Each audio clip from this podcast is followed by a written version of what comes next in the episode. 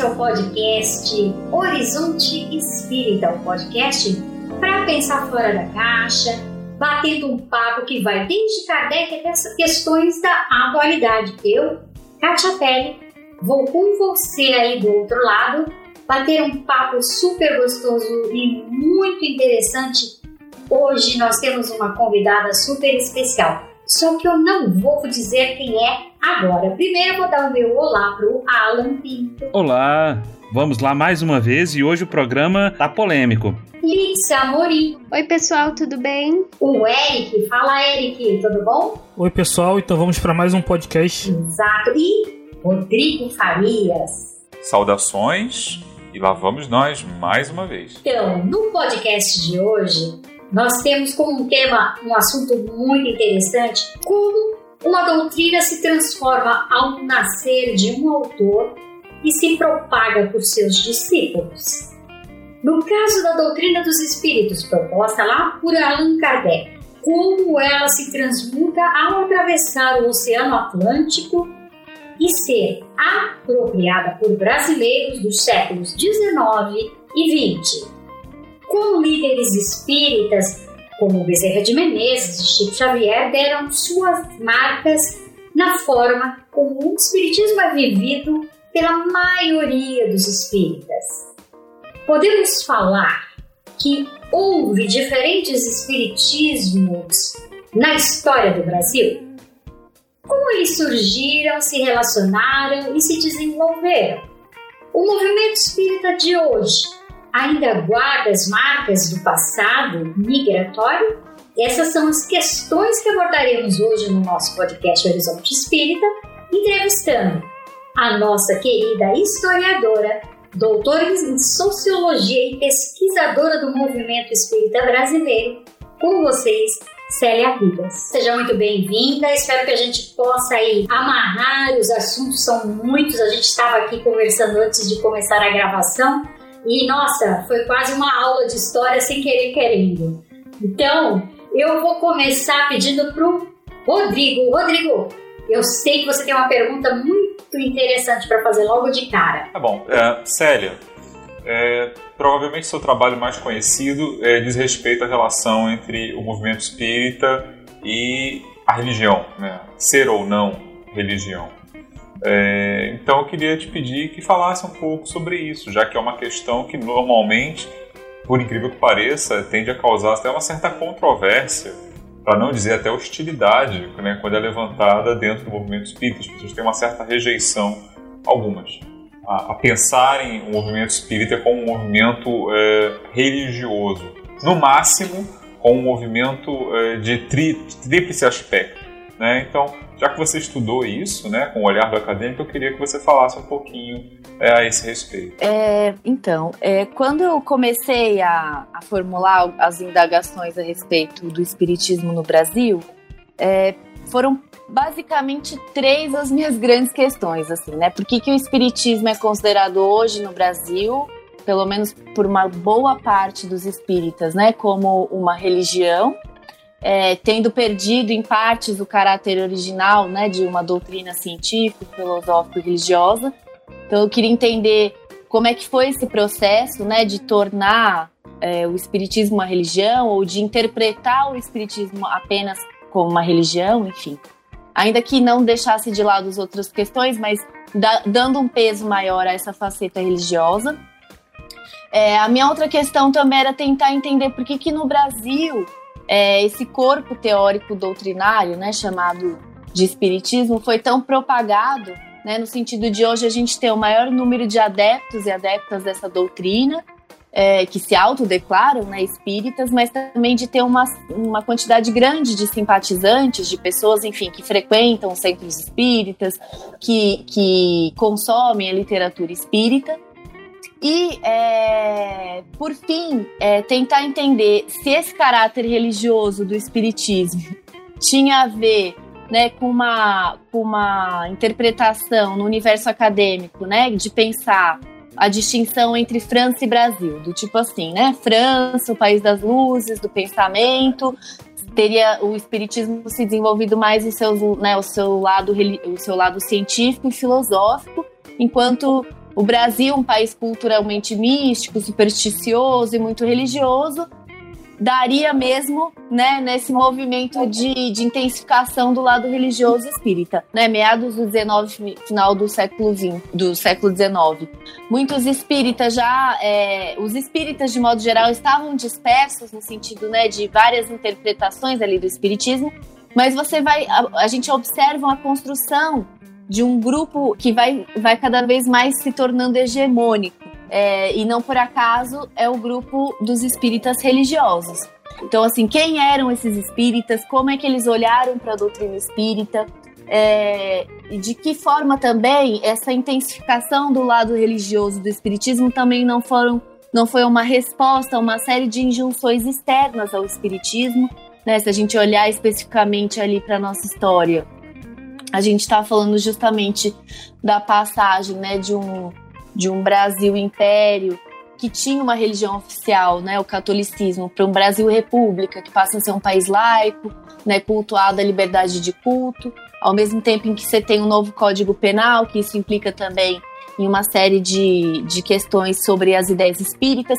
Então é um universo bastante denso ali, que, é, de um lado, internamente, aos espíritas, você já tem um grupo que vai se tornando cada vez mais hegemônico e que entende o espiritismo como religião, mas você também tem uma série de injunções que vão ajudando esse grupo a intensificar o lado religioso, é, no sentido de, enfim, né, de, de tornar possível e legítimo o espiritismo aqui no Brasil.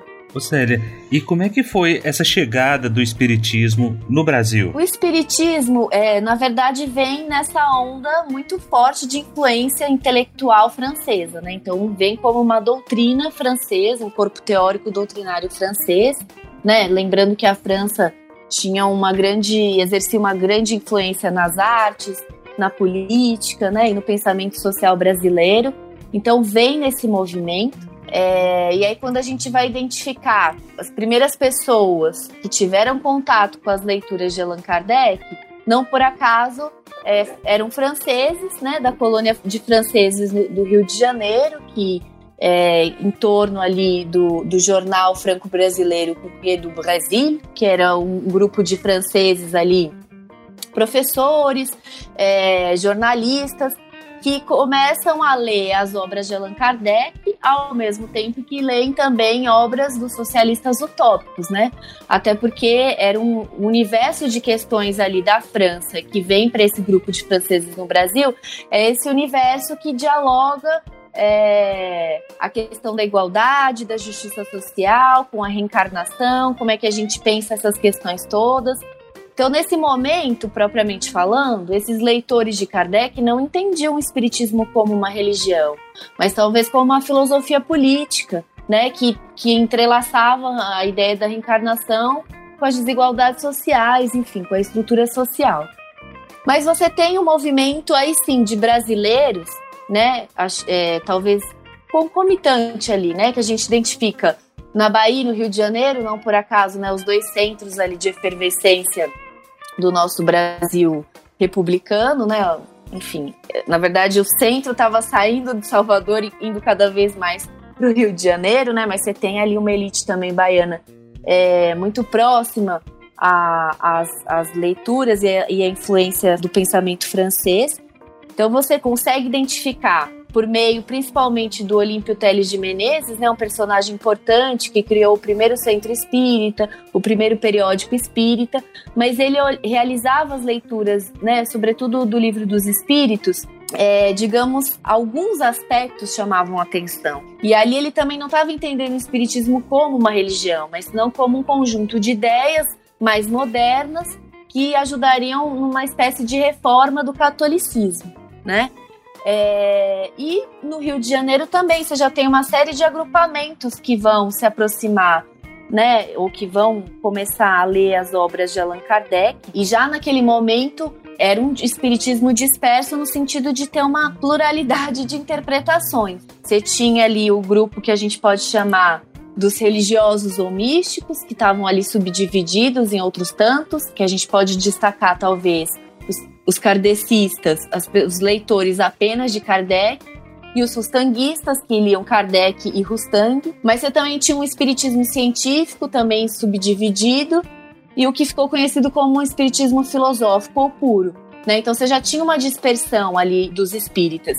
Mas não por acaso o grupo dos religiosos, talvez por estratégias também de consolidação institucional, sobretudo por meio né, da criação da Federação Espírita Brasileira e do periódico reformador, né, que existe até hoje, foi um grupo que se articulou no sentido de enfatizar o lado religioso. Primeiro, porque sim, reconheciam esse lado como talvez o mais importante, né, das decorrências morais da doutrina, mas também no sentido de ter que responder a algumas injunções externas, né? Pensando aí que a gente está falando então, de um lado, a Igreja Católica que vai travar o diálogo com o espiritismo, né? E vai entreabrir as portas aí para o espiritismo entrar no campo religioso, até porque o espiritismo trazia, ainda que não fosse lido por todos como uma religião, mas trazia uma série de questões que a Igreja Católica nunca aceitou, entre elas a reencarnação e o diálogo com os mortos ou com os espíritos, enfim. Mas você tem também um código penal que vai intensificando a punição né, as práticas de magia, curandeirismo, charlatanismo e espiritismo, compreendidas aí todo no mesmo bolo, porque isso tem a ver também com um processo concomitante, que é justamente de fortalecimento do campo médico, sobretudo psiquiátrico, né, mas o médico no sentido de serem os únicos aí a, enfim, a trabalharem pela cura ou proporem a cura, né? Lembrando que foi um movimento de de legitimação mesmo do discurso médico, porque a gente não tinha essa cultura, né? Nossa cultura da cura ou da saúde passava muito por saberes populares, né, benzedeiras, mesinhas, né? É, a gente não tinha também médicos formados, a grande maioria eram farmacêuticos também, quando eram pensado do ponto de vista aí do conhecimento técnico, enfim. Então você é, olhava-se para o espiritismo como uma forma de curandeirismo, de charlatanismo, é, nesse sentido. Alguns espíritas foram perseguidos e algumas casas espíritas tiveram que ser fechadas, ao mesmo tempo que você tem uma federação espírita que se propunha justamente como uma instituição de proteção jurídica desses espíritas, né, que estavam passando por esses processos e que vai desenvolver, digamos assim, um discurso cada vez mais intenso de dizer que a oferta da cura é, proposta ali pro, pelos espíritas, na verdade, era uma ação religiosamente orientada, né? E num país laico, uma liberdade de culto era um direito se tinha ali, é, ao mesmo tempo é, insistia em que essa oferta era uma oferta gratuita, sem fins lucrativos, então ninguém estava enganando ninguém a troco de dinheiro, nem nada disso. Então você vai intensificando essa, esse, esse caráter religioso, né, como uma forma também, enfim, de escapar essas injunções, porque o espiritismo, como a gente sabe, né, desde o final do século XIX, então era visto como heresia para os católicos, charlatanismo para os cientistas, crime para o poder judiciário, para o poder médico era visto como exercício legal da medicina e mesmo para o campo jornalístico era notícia, né? Casas fechadas, médiums que falam, que receitam, que ofertam a cura. Então o espiritismo é, era o centro das atenções, foi né, o centro das atenções e teve que responder a todas essas injunções externas. Eu não sei se tem muita coisa pra gente falar, mas se a gente pensar de modo geral, talvez sejam essas as linhas gerais, né? Sália, é, queria que você falasse um pouco mais sobre essa divisão que existia no Rio de Janeiro, né, entre os diversos movimentos, diversos grupos de espíritas que foram se formando, né? É, normalmente, os, os, historiadores costumam dividir entre os, pu os puros, né, os místicos e os científicos, né?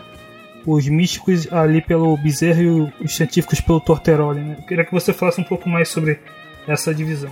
Então, a gente consegue entender um pouco mais da divisão entre científicos e religiosos. Né? Os científicos ali talvez subdivididos em ocultistas, os psiquistas, enfim, tentando entender esses fenômenos de manifestação ou mesmo os fenômenos que hoje né, a, a, psiquiatria vai considerar como distúrbios, enfim, né, que o espiritismo vai dar a sua leitura para os fenômenos psíquicos. Então a gente já tem esse, esse, esse grupo um pouco mais fortalecido, até porque a gente também tem um momento em que a própria medicina, sobretudo a psiquiatria, vai se fortalecendo né, enquanto um discurso hegemônico, sobretudo para pensar os fenômenos psíquicos e físicos, né, ou enfim, para pensar a saúde, né, é, de modo geral.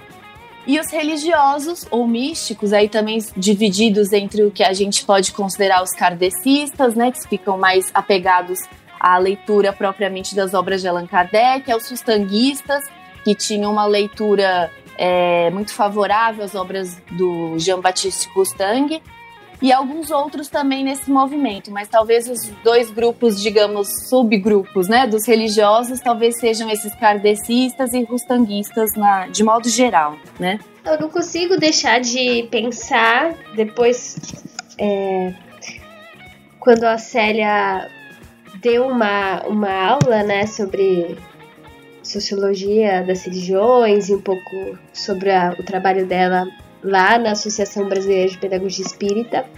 A gente conversou sobre o assunto e eu realmente fiquei com uma impressão forte de que esse viés religioso acabou sendo uma forma importante, necessária para o espiritismo se desenvolver no Brasil e crescer e ganhar popularidade.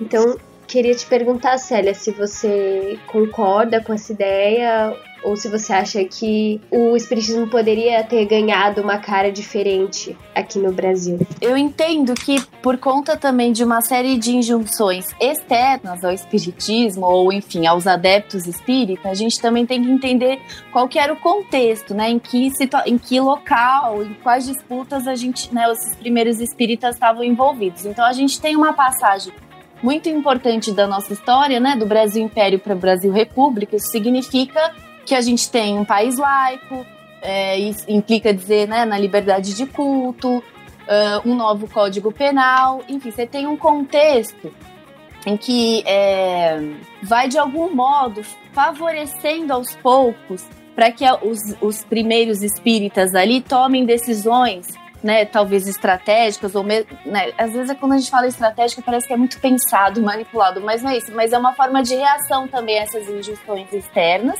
ao mesmo tempo em que sim, eles entendiam em grande medida muito mais pelo viés né, do, das questões morais ali é, que o espiritismo trabalhava. Mas então a gente tem né, é, esse movimento é, de um país laico, então a gente deixa, pelo menos oficialmente, de ser um país católico, né, embora a gente saiba o forte peso do catolicismo é, durante todo o século XX, antes, obviamente, durante o século XX, tendo agora recentemente um outro, né, um outro movimento religioso crescente aí que são os, os evangélicos. Essa pressão continua do catolicismo, né, ao mesmo tempo que você tem um estado laico. Então, assim, como é que o espiritismo vai se colocando nesse jogo? Então, a Igreja Católica de um lado, o país laico do outro, um novo código penal que punia certas práticas, entre elas o espiritismo, e eu vou explicar é. um pouco melhor, e os espíritas tendo que responder a todas essas questões. A perseguição dos médicos também, né? Então, é, porque assim, entende-se que o espiritismo vai responder à Igreja Católica, porque de algum modo vai tocar ali no domínio católico religioso, né? Então tá, tá vindo uma nova doutrina cristã com princípios que o catolicismo é, sempre rejeitou de reencarnação, de contato e diálogo com né, as pessoas desencarnadas. Então, abre-se ali uma porta para o diálogo que foi importante para o espiritismo. Né? Sobretudo porque muitos espíritas vinham de uma trajetória, uma trajetória católica. Então você já tem essa, essa abertura para o diálogo no campo religioso. Nesse mesmo movimento, com esse novo Código Penal, que é justamente o momento que a gente está vendo de ascensão né, do, do da, da, medicina ou do discurso médico, né, como o único, a prática médica como a única legítima, né, para a arte de curar, qualquer outra forma de, cura, de, de, de proposta de cura, enfim, era tida como curandeirismo, charlatanismo, magia e entrava aí também as práticas espíritas, elas entravam nesse bolo aí, né, no sentido de que só quem podia tratar da saúde física e mental eram os médicos, né? Os outros ali estavam praticando curandeirismo, charlatanismo, sendo que antes da medicina se colocar como hegemônica nesse campo da cura, a gente tinha no Brasil uma forte cultura, né, de mesinhas, benzedeiras, farmacêuticos, era, uma, era um outro movimento ali é, de pessoas e conhecimentos populares que, que cumpriam esse papel. Então o espiritismo entra nisso também, como um charlatanismo, enfim, curandeirismo. Mas a, qual que foi a estratégia de defesa de muitos espíritas, sobretudo por parte da Federação Espírita Brasileira, que é uma instituição que já nasce querendo ser é, a porta-voz do movimento como um todo, tem a sua importância no sentido de promover uma certa proteção jurídica também, né, em relação aos espíritas e às casas espíritas, que foram muitas fechadas, espíritas perseguidos. Então, nesse movimento de defesa dos, dos espíritas, foi importante ressaltar que as práticas, né, é, ofertadas de cura, de equilíbrio mental e físico, eram todas, na verdade, religiosamente orientadas, eram todas gratuitas. Né? Então, por meio desses argumentos, é que você vai tirando o espiritismo do foco da polícia, do, de todo o, o campo é, jurídico, né, de todo o campo do poder judiciário. Então o espiritismo ele teve que responder a uma série de injunções externas. Né? Então ele era tratado como heresia pelos católicos, como charlatanismo para os cientistas, como crime para o poder judiciário, como exercício ilegal da medicina para o poder médico e também como notícia para o jornalismo, porque a gente encontra uma série de notícias naquele momento falando das curas, dos passos, dos centros, mas também ao mesmo tempo enfatizando que eram locais né, de caridade, de oferta de cura, mas também de oferta de assistência material. Né? Então você tem o espiritismo tendo que se defender desses dessas várias injunções, né? Célia, é, eu queria fazer uma perguntar uma questão sobre a relação dessa proibição, né, com a homeopatia e também com a questão da loucura, né? Que muitos médicos, psiquiatras acusavam o espiritismo de causar a loucura. Essa questão era muito falada nesse tempo. Pois é, é então, olhando para o espiritismo, né? No primeiro momento você não percebe a sua relação com a homeopatia e aos poucos a gente vai entendendo, né? De quais eram as formas ou as propostas de tratamento que estavam sendo colocadas ali, para além dos passes, das águas fluidificadas, existia também todo um movimento, enfim, né, sobretudo naquele final do 19 para início do 20, de médiums receitistas, né, que receitavam medicamentos homeopáticos. Então, assim, a história do espiritismo está muito associada, pelo menos nesse período, à história da homeopatia, que não por acaso também é um conjunto de saber que vai ter que dialogar e disputar a legitimidade com a alopatia, né? Mas a questão é que os dois sistemas de crença, digamos assim, né, o espírita e o homeopata, entendem, né, a pessoa como um todo, né, no sentido de que tratar de uma doença física pontual, de um braço, de um estômago, de um fígado, tem a ver também tratar da saúde espiritual. Então, nesse sentido, assistência material se confunde com assistência espiritual. E, a, e só vão ser tratados enquanto uma unidade, né? Então, é uma só unidade, enquanto tal deveria ser cuidada. E essa foi uma grande questão também, porque essa era a concepção, pelo menos ali, é do, desse período histórico que a gente compreende a assistência material e espiritual ao mesmo tempo.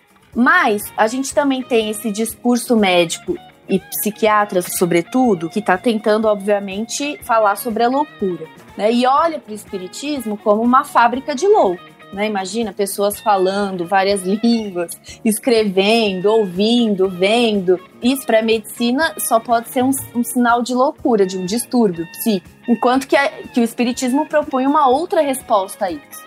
Né? Mas naquele momento, na disputa, a gente sabe muito bem quem ganhou a legitimidade. Aos poucos, o Espiritismo teve que fazer um movimento, então, de dissociar a cura material da cura espiritual e dizer assim, tá, então eu vou trabalhar no âmbito da cura espiritual e deixar né, a, a, a material para a medicina. A gente sempre ouve os espíritas dizendo que precisam dos dois tipos de tratamento, mas em, por bom tempo ficou restrito à cura espiritual. Agora, mais recentemente, tipo, né, as últimas décadas, enfim, não que isso tenha se apagado ao longo do século, mas se intensificou nas últimas décadas a necessidade de pensar conjuntamente, né? Até porque a própria medicina vem se abrindo para entender outros conhecimentos, para tratar a saúde. Mas especificamente em relação à loucura, era isso, né? O, espiritismo, para os psiquiatras, era uma fábrica de loucos, né? Era a mediunidade era, era lida muito mais como um distúrbio do que como, obviamente, um contato com pessoas de além-túmulo, pessoas que já partiram, enfim, ou mesmo entre pessoas ainda encarnadas, né, no sentido de ter sintonia ali de pensamento.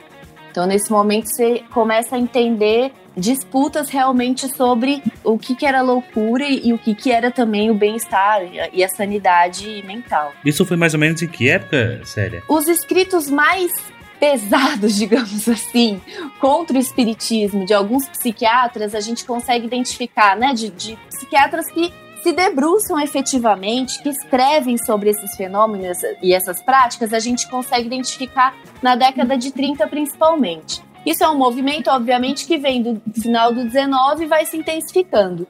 Mas você consegue olhar é, para o discurso médico mais bem elaborado, né, em relação ao espiritismo, sobretudo na década de 30, né, que você tem os primeiros psiquiatras escrevendo sobre espiritismo.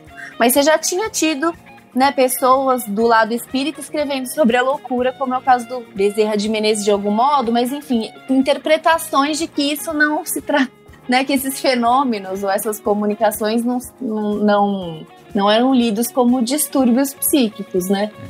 Senão como contato com outros espíritos. Eu tô te perguntando isso porque existe um texto relativamente antigo de 92 de Dom Estevão Bittencourt, e ele fala assim: "Por que não sou espírita?" E ele elenca várias razões do porquê ele não é espírita. E uma das, das justificativas dele é justamente essa: que o espiritismo é, causa loucura, é uma das principais fontes da psicopatia. E ele vai, para fortalecer esse argumento dele, juntar é, opiniões de vários psiquiátricos da década de 50.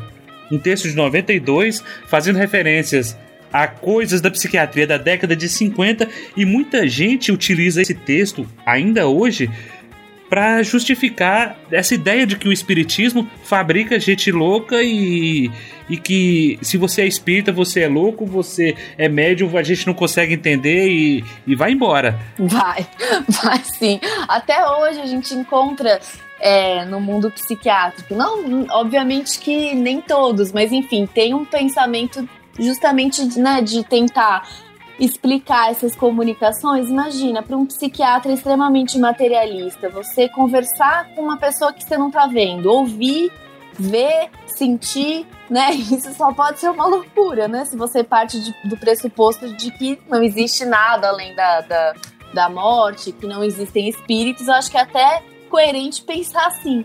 Mas se você tem parte de outros pressupostos, ou pelo menos desconfia de que possa haver algo a mais, né, ou, se, ou se permita deixar em suspenso para a gente poder pensar outras formas de interpretar, a gente vai amenizando né, a loucura, ou pelo menos diminuindo a quantidade de loucos no mundo, né? Eu só queria fazer uma observação, se me permitem, eu achei interessante, porque justamente nessa, se não me engano, justamente nessa época, nessas primeiras décadas do século XX, e ao mesmo tempo que tem esse movimento de, de falar de loucura espírita, né, essa perseguição também da parte do, da comunidade médica, psiquiátrica, é, se não me engano, é nesse período que começam a aparecer também as primeiras experiências de sanatórios espíritas, né, de, de instituições psiquiátricas, pelo menos é, os que eu ouvi dizer eram de cunho psiquiátrico, que faziam algum tipo de combinação entre tratamento é, espiritual né? e também tratamentos é, de outra ordem. Estava é, lembrando aqui do trabalho da Angélica Almeida, que ela escreveu, acho que a tese dele, uhum. dela né, sobre a loucura espírita. Se não me engano, inclusive, uma curiosidade, né, ela também é esposa do Alexander Moreira Almeida, que também trabalha com essa área de saúde, saúde psiquiátrica, é, e é lá do NUPS da Federal de Juiz de Fora, que também tem, desenvolve pesquisas ligadas a essa área entre é, ligações entre espiritualidade e saúde. Pois é, ele é um colega aqui da Universidade Federal de Juiz de Fora, né? É, o NUPS é bastante interessante nesse sentido de tentar compreender, né, como o conhecimento ou fatores que tenham a ver com uma religiosidade podem ser também colocados como fatores de explicação científica. Eu acho que o, o trabalho dele me parece interessante nesse sentido. Primeiro de que ele critica bastante essas como é que se construiu historicamente né, o campo científico, extremamente materialista, se constrói em oposição ao campo religioso ou a qualquer relação com o místico, sobrenatural, enfim, né? A questão é a matéria. E aos poucos o campo, o campo científico tem, né, vai se abrindo um pouco mais as portas para tentar entender é, alguns outros fatores, sobretudo não materiais ali, né, para determinar o desenvolvimento, enfim, das pessoas. Então acho que o, a pesquisa dele, ele fala como é difícil, mesmo no campo científico, que ele é reconhecido, o Alexander, Ainda assim, existe uma, uma hierarquia ali de valores, né? Quando você trabalha com religiosidade, espiritualidade, ou tenta compreender determinados fenômenos como um fenômeno mediúnico por meio dos métodos científicos, isso tem uma, ainda tem muita rejeição por parte dos pares. Que eu acho que isso também é, a gente tem visto agora com o Alexander, mas isso já é algo que já vem acontecendo há muito tempo com o espiritismo, esse espiritismo mais científico, digamos, né, que quer se colocar, enfim, para para ali com as, com, com as outras teorias científicas, não quer, não tá fora, quer se colocar dentro do, do, do, campo da disputa ali, de propor interpretações. E eu acho bem interessante o modo como ele olha para a mediunidade, né? Que ele vai medir ali. Na verdade, assim, a questão é: as pessoas estão ali, né, no seu exercício mediúnico. Supostamente, pelo que eu entendi, partes do cérebro deveriam estar sendo acionadas e não outras. Ou seja, deveriam estar acionadas partes do cérebro que tem a ver com. Na verdade, você deveria estar na parte criativa, que você está produzindo. E na verdade, o que está acionado é a parte mais do sono, da tranquilidade. Aí você fala, mas como é que essa parte aciona se o sujeito está criando, está elaborando? Né? Tá... Aí você fala, como é que você explica isso, né? Ô Célia, como que você acha que a gente pode ver hoje no movimento espírita essa marca dos espíritas religiosos que, vamos dizer assim, triunfaram ou conseguiram disseminar os seus adeptos? Pois é, assim, eu penso que mesmo tendo sido desenvolvida mais essa faceta religiosa, ainda assim no grupo dos religiosos ou que entendem as decorrências morais da doutrina espírita, você tem também uma série de tensões, né, que tem a ver com a leitura de pessoas posicionadas em determinadas classes ou em determinados grupos sociais. Então, se a gente puder analisar o movimento agora, né, nesses últimos anos, digamos, precisamente nos últimos três, quatro anos, parece que a coisa tem sido mais nítida no sentido de uma polarização. Assim, a gente continua de modo geral percebendo o espiritismo ou praticando como uma religião. Mas você tem uma diferença ali de como é que você encara os princípios espíritas. Por exemplo, é, a caridade, né? Esse imperativo ético do espiritismo que é a fora da caridade não há salvação. Você tem pessoas espíritas, digamos, religiosas que vai entender a caridade como um meio de salvação individual. Então, assim, Nesse sentido, você necessita, no final das contas, do que exista um necessitado para você ajudá-lo e você fazer uma contabilidade das suas ações positivas e, e chegar à salvação ou a, a, a outros lugares melhores. Mas você também tem espíritas que vão compreender a caridade no sentido de que se ela ainda é necessária, então quer dizer que a justiça social é urgente, no sentido de que a gente tem antes, lógico, manter a caridade de ajudar pontualmente as pessoas, mas muito mais mudar uma estrutura social pensando no coletivo do que uma leitura mais individualista, né? Pensando ali como um meio individual de salvação. Então você tem leituras diversas dentro do espiritismo hoje. Quer dizer, o espiritismo sempre teve recebeu leituras diversas, mas acho que pensando mais contemporaneamente, você já consegue ver essas distinções ali de, de apropriação, de interpretação subjetiva, né? Falando nesse aspecto, já que você falou de questões contemporâneas, né? Essa, essas diferentes leituras que o Espiritismo permite e, e de fato recebe. Bom, nos últimos tempos no Brasil a gente tem percebido de forma muito acirrada como questões políticas têm se imiscuído de alguma forma também nos debates dentro do movimento. Existe né, um, um grupo que tem se identificado é, como espíritas progressistas, por exemplo, que houve um manifesto no ano passado.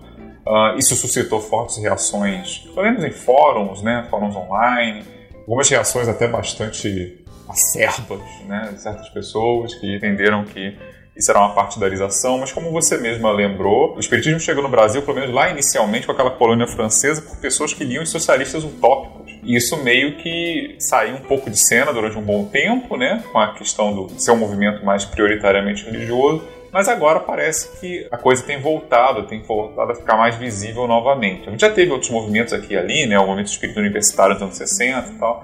Mas agora isso voltou com força na era das redes sociais e tudo fica muito magnificado. Ano passado teve a questão, por causa de algumas falas do Divaldo Franco, é, essa questão do espiritismo progressista ficou mais forte, ganhou mais visibilidade. Né? E eu lembro que você, um texto que você escreveu numa revista virtual, falava justamente disso. Né? Você até se posicionou a respeito. E aí eu te convidaria a falar um pouco sobre isso, porque eu achei muito interessante que você se posicionou. Né? Porque normalmente quando a gente fala como acadêmico, né, muitas vezes a gente fala de fora, né, com um distanciamento metodológico, aquela coisa toda. Mas ali, você, sem perder a, o olhar acadêmico, o olhar analítico e informado por detalhes que muitas vezes estão muito além do. Né? Ser acadêmico é basicamente isso, né? a gente tentar olhar as coisas com um pouco mais de rigor, um pouco mais de informação. Mas ali você também é, se posicionou porque ali não havia apenas. Havia uma discussão de valores embutida também, não é isso? Então eu te, eu te convidaria a falar um pouco sobre aquele momento e as questões que estão ali embutidas sobre essa questão dessas diferentes interpretações, como elas se apresentam para nós espíritas e às vezes também para os espíritas que são estudiosos dos próprios espiritismos. Pois então, é, a minha questão, tanto que eu fui trabalhar no doutorado, era tentar, assim, a gente entende então essa pluralidade dos espiritismos, né? O espiritismo no plural, né? Com S no final. E a ideia era tentar entender se não existe uma cúpula, sei lá, como existe no catolicismo, ainda assim, dentro do movimento espírita, existem personagens, falas, interpretações e, e instituições que têm mais peso do que outros. Então, a, a ideia, até foi no doutorado, tentar entender as fontes de autoridade no espiritismo, né? Pensando a autoridade intelectual, né, de espíritas intelectuais, que desenvolvem os, o pensamento espírita. Os médiums seriam uma outra fonte também de desenvolvimento da doutrina, tanto teórica quanto prática. E algumas instituições e personagens que encabeçam essas instituições. Então, eu tentei é, entender os tipos, lógico que não se resumem a esses três, mas principalmente a partir desses três. Então, quem eram os personagens que mais ou menos lançavam, né, que se colocavam nesse posto de autoridade. E porque uns tinham mais e outros menos reconhecimento no que falava, no que colocava. Então, isso já era uma questão do ponto de vista é, da reflexão acadêmica, porque eu estava orientado, obviamente, por uma série de questões da sociologia da religião que trabalham a questão da autoridade e da legitimidade, e dos personagens que criam as religiões ou criam os discursos religiosos, né? E, e, criam a partir de um lugar, né? Num lugar social ali que tem a ver, enfim, com a forma como eles vão enxergar e desenvolver a doutrina. Então era uma preocupação. Com é, essa passagem específica, que eu acho que é um divisor de águas aí do movimento, até porque é, a gente tem uma, uma ideia, assim, né, de que existe uma aura de união, fraternidade, caridade que paira sobre as casas espíritas, então nesse sentido as tensões políticas elas não podem se manifestar. Aconteceu o contrário, né? Então a gente começou a ver posicionamentos é, de pessoas espíritas, sobretudo de pessoas que têm um grande reconhecimento pela obra mediúnica, enfim, né? Pela assistência social, pela caridade. Uma delas, sem dúvida nenhuma, é o Divaldo Franco, que vai se colocar sobre questões que têm sido extremamente delicadas e de se discutir, porque a gente está tratando das nossas vidas, né? Que é uma questão da, da, do que ele chama, e isso na verdade é uma linguagem, eu acho que de todo um movimento conservador.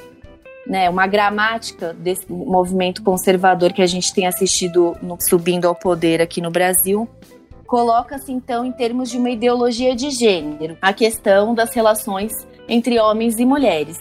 E aí, enfim, junto disso vem um conjunto de outras questões. Leituras partidárias, posicionamentos políticos tendencialmente conservadores, estão todos juntos ali num conjunto ou num sistema de crenças que a gente pode dizer conservador, por isso que aparecem os espíritas progressistas, né? Não que os conservadores se autodenominem assim. Eles não se falam conservadores, né? Quem se coloca o nome propriamente falando são os progressistas, que aí sim vão colocar as questões políticas mais às claras, no sentido de bom, já que a gente vai falar de política e de se posicionar, não é uma leitura puramente política, é política e religiosa ao mesmo tempo. E eu acho que essas questões que têm sido levantadas sobre as desigualdades entre homens e mulheres, as desigualdades raciais, né, as desigualdades de classe, esse abismo que a gente tem entre as classes sociais no Brasil, isso são questões extremamente importantes, né? Que tem a ver com, com a gente, né? Não é uma política institucional muito longe. Isso é nosso, do nosso cotidiano que a gente precisa se colocar. Então, acho que essas falas, principalmente do Divaldo, chamam ao dever de algum modo cívico, mas também de fé, né? Que eu acho que as coisas aqui estão relacionadas. E que no mundo espírita ficou muito, muito apagado por muito tempo os posicionamentos políticos, né?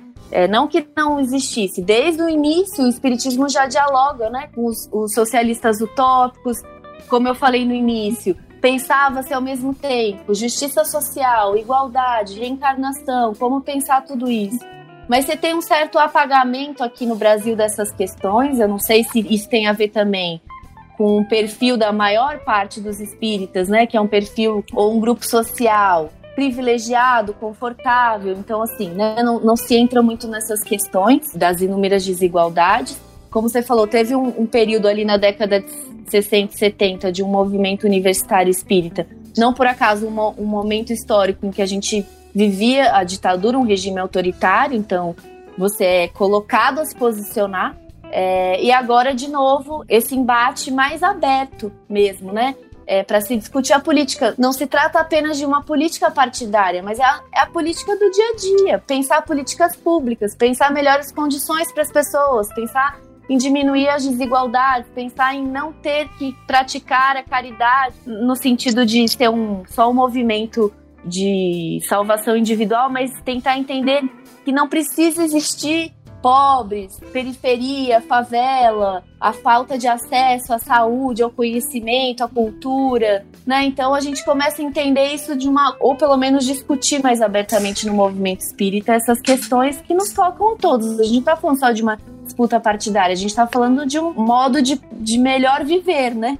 entre todos aqui no sentido mais coletivo e menos individualista, né? Célia, essa questão você tocou aí, no seu trabalho doutorado, você identifica essas lideranças. Por exemplo, do, do Chico Xavier, do Divaldo Franco, que eles não se autodenominam, mas a gente vai, pega e coloca essas pessoas lá como liderança. Gente, são os carismáticos, né? Uhum. É, assim, será que a gente não está dando muita importância a opinião dessas pessoas e a partir daquilo que elas dizem, viram a lei. Olha o que foi o Chico Xavier no Pinga Fogo, olha o que é o Divaldo Franco há dois anos atrás, dizendo que passamos por um momento de alucinação coletiva quando vai se falar da ideologia de gênero. Pois é, eu acho que no movimento espírita, mas eu acho que isso também tem a ver até com um pouco, né, não generalizando, mas pensando em termos de Brasil, um pouco que a gente pode generalizar, tendo ainda cuidado, a gente realmente se apega pega figuras, né, a personagens, a líderes, não só aqui, mas enfim.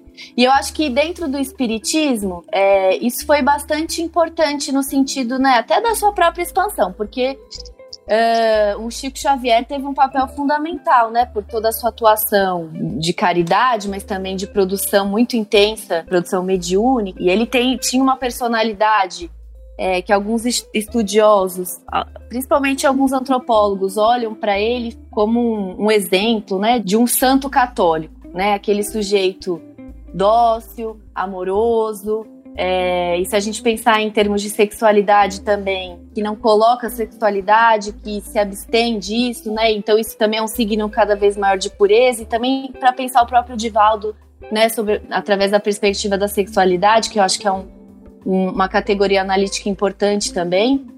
Então eles têm ali, eles congregam ali um, um conjunto de, é, de características que são bem aceitas pela população no sentido né, de serem exemplares, né? Pessoas caridosas, que se dedicam ao outro, que se distanciam né, dos prazeres da carne, ou seja, são mais puros. Isso eu acho que é um fator também para levar em consideração, mas também a própria, o próprio volume da obra mediúnica, né, bastante intenso, que a gente tende no, no universo espírita a pensar que quanto mais se produz uh, mediunicamente, mais reconhecido, sem fazer, na verdade, a avaliação do conteúdo do que está produzindo, porque os espíritos são muitos.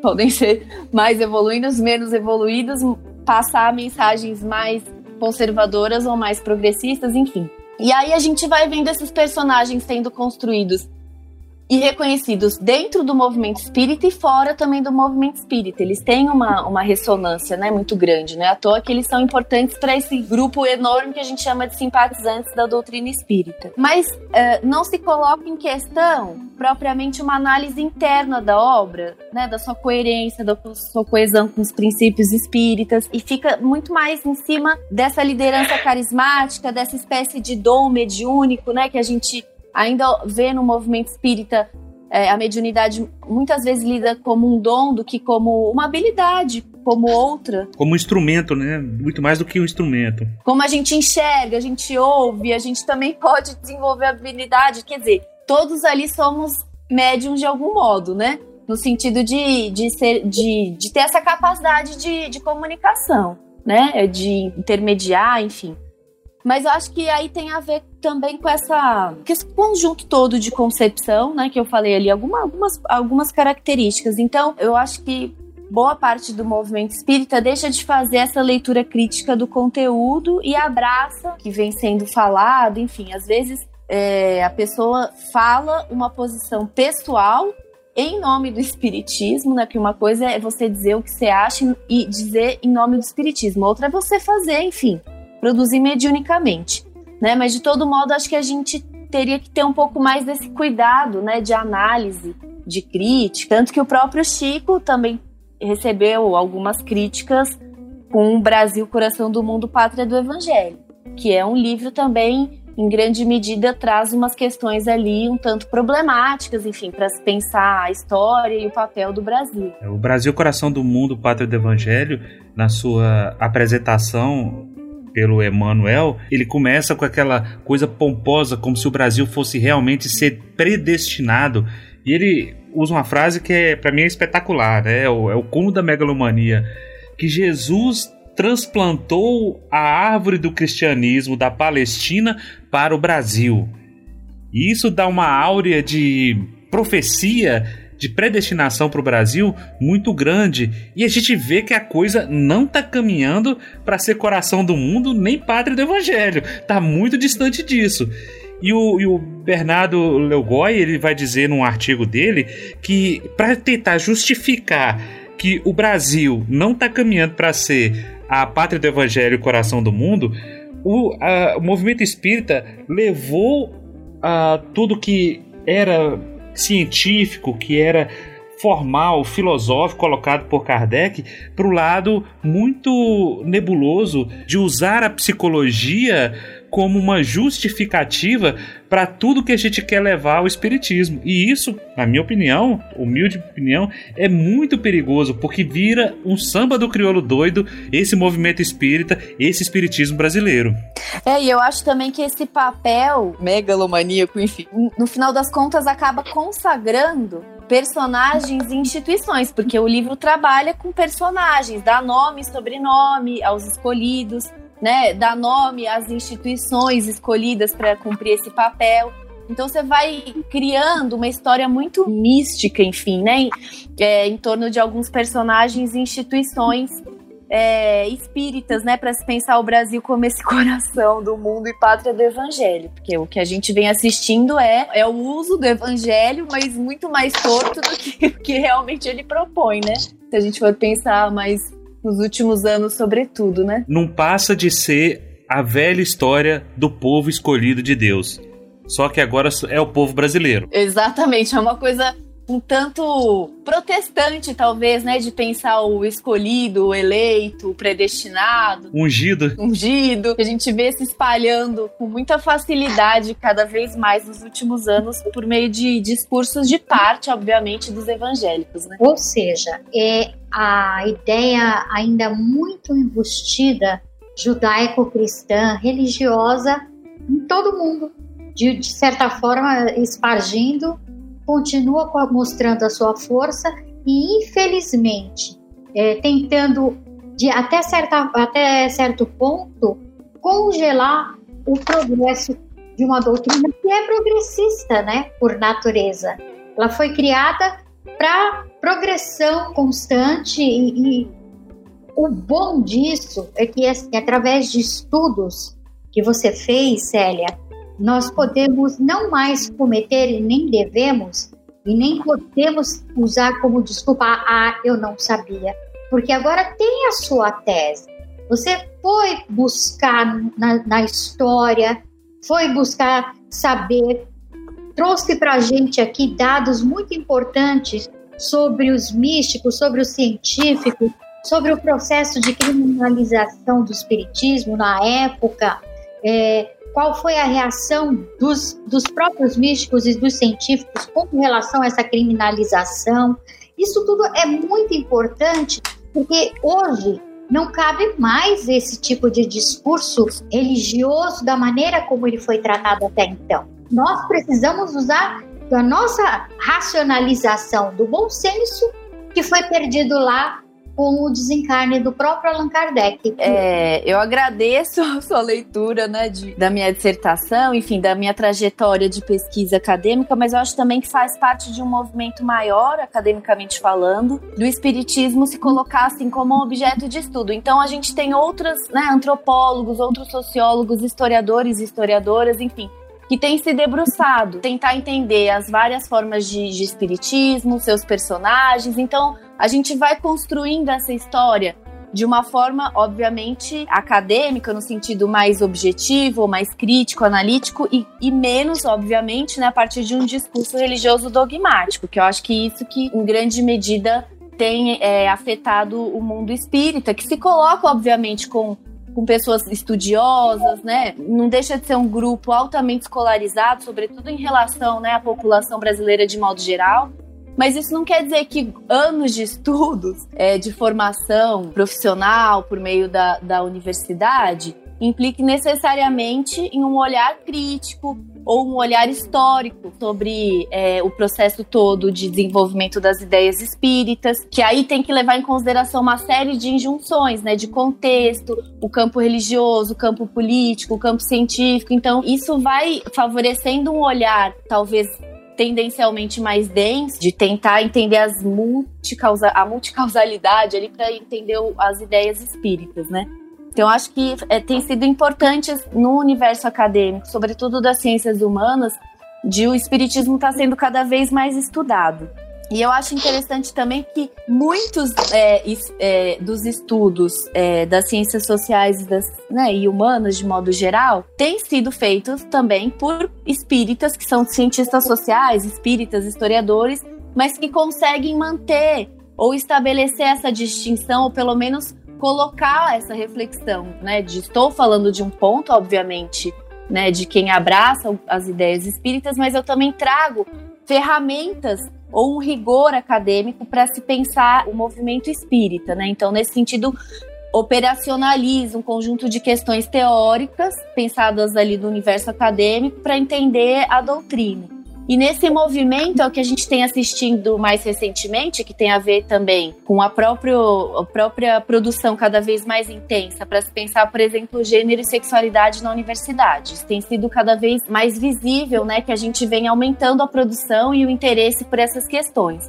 E aí elas vão ser de algum modo uma grade também analítica para voltar ao espiritismo e pensar e agora, como é que a gente pode pensar o espiritismo por essa chave? Então isso vai abrindo possibilidades mesmo de entender a, os princípios espíritas à luz dessa ciência, né? Não de uma ciência positivista, das ciências né, ditas duras, né? Que é aquela coisa da medicina, da biologia, da química, da física, mas pensar também a partir das ciências humanas, que eu acho que isso tem sido uma, um ponto relativamente recente é, no movimento espírita e na academia brasileira. Né? Sobre esse ponto de vista da ciência social, da antropologia, nós podemos dizer que o espiritismo do século XIX francês e o espiritismo brasileiro da atualidade podem ser considerados como a mesma coisa ou são coisas totalmente diferentes? Eu acho que sim e não, né? Porque, é, sem dúvida nenhuma, os princípios espíritas, é, por mais que a gente tenha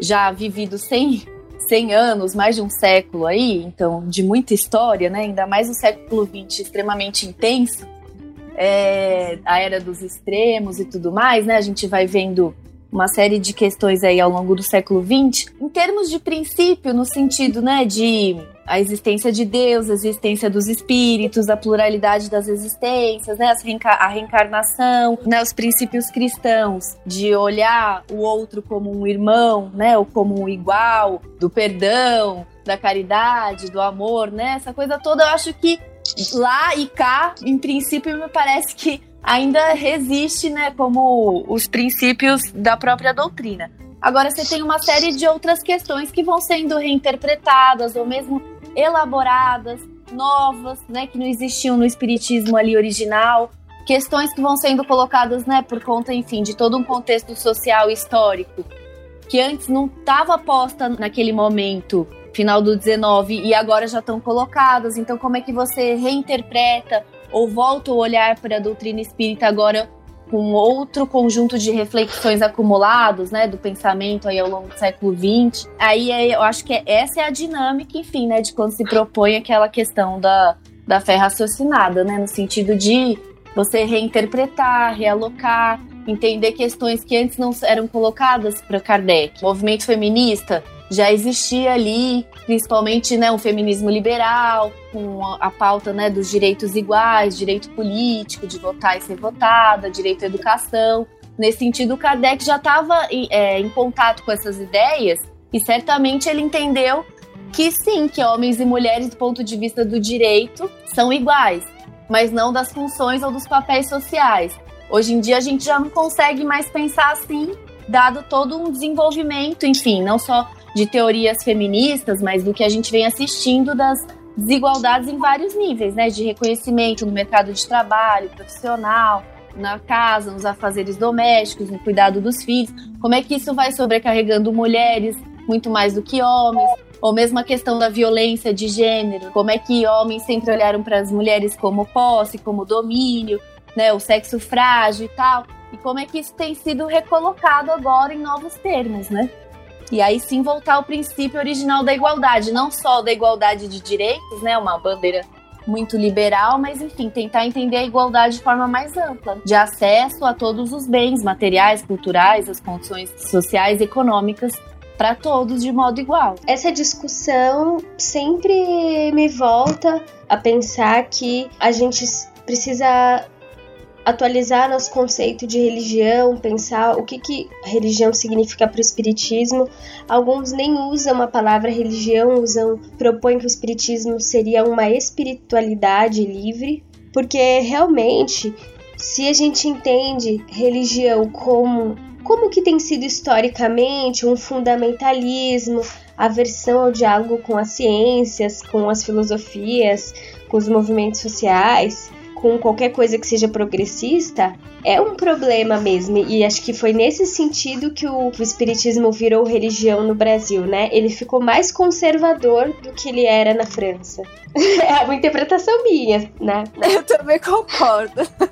Agora, se a gente entende que é possível existir uma forma de espiritualidade que não perde o olhar crítico, que não perde a abertura ao diálogo, que não despreza as, ciências, as ciências e as filosofias, aí a gente, vamos dizer assim, salva esse conceito do espiritismo como espiritualidade ou como religião também. Só que se baseando em algumas premissas, tipo a aposta na existência de Deus, na nas múltiplas vidas e tal, né? É que eu acho que a gente, é, mesmo internamente, né, as ciências sociais, é um complicador falar o que, que é religião, o que, que é religiosidade, o que, que é espiritualidade. Também tem um embate muito grande, porque obviamente a gente acaba reproduzindo, enfim, as distinções do mundo real no mundo acadêmico também. Né? Na sociologia da religião, por exemplo, a gente fazia uma distinção entre o que era religião e seita.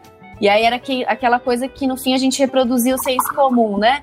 Da religião, sobretudo as religiões históricas, o cristianismo, né? Por meio do catolicismo, os evangélicos e tal, e as seitas seriam hierarquicamente inferiores, né? E aí relacionavam aí os cultos de matriz africana, candomblé, umbanda e tal.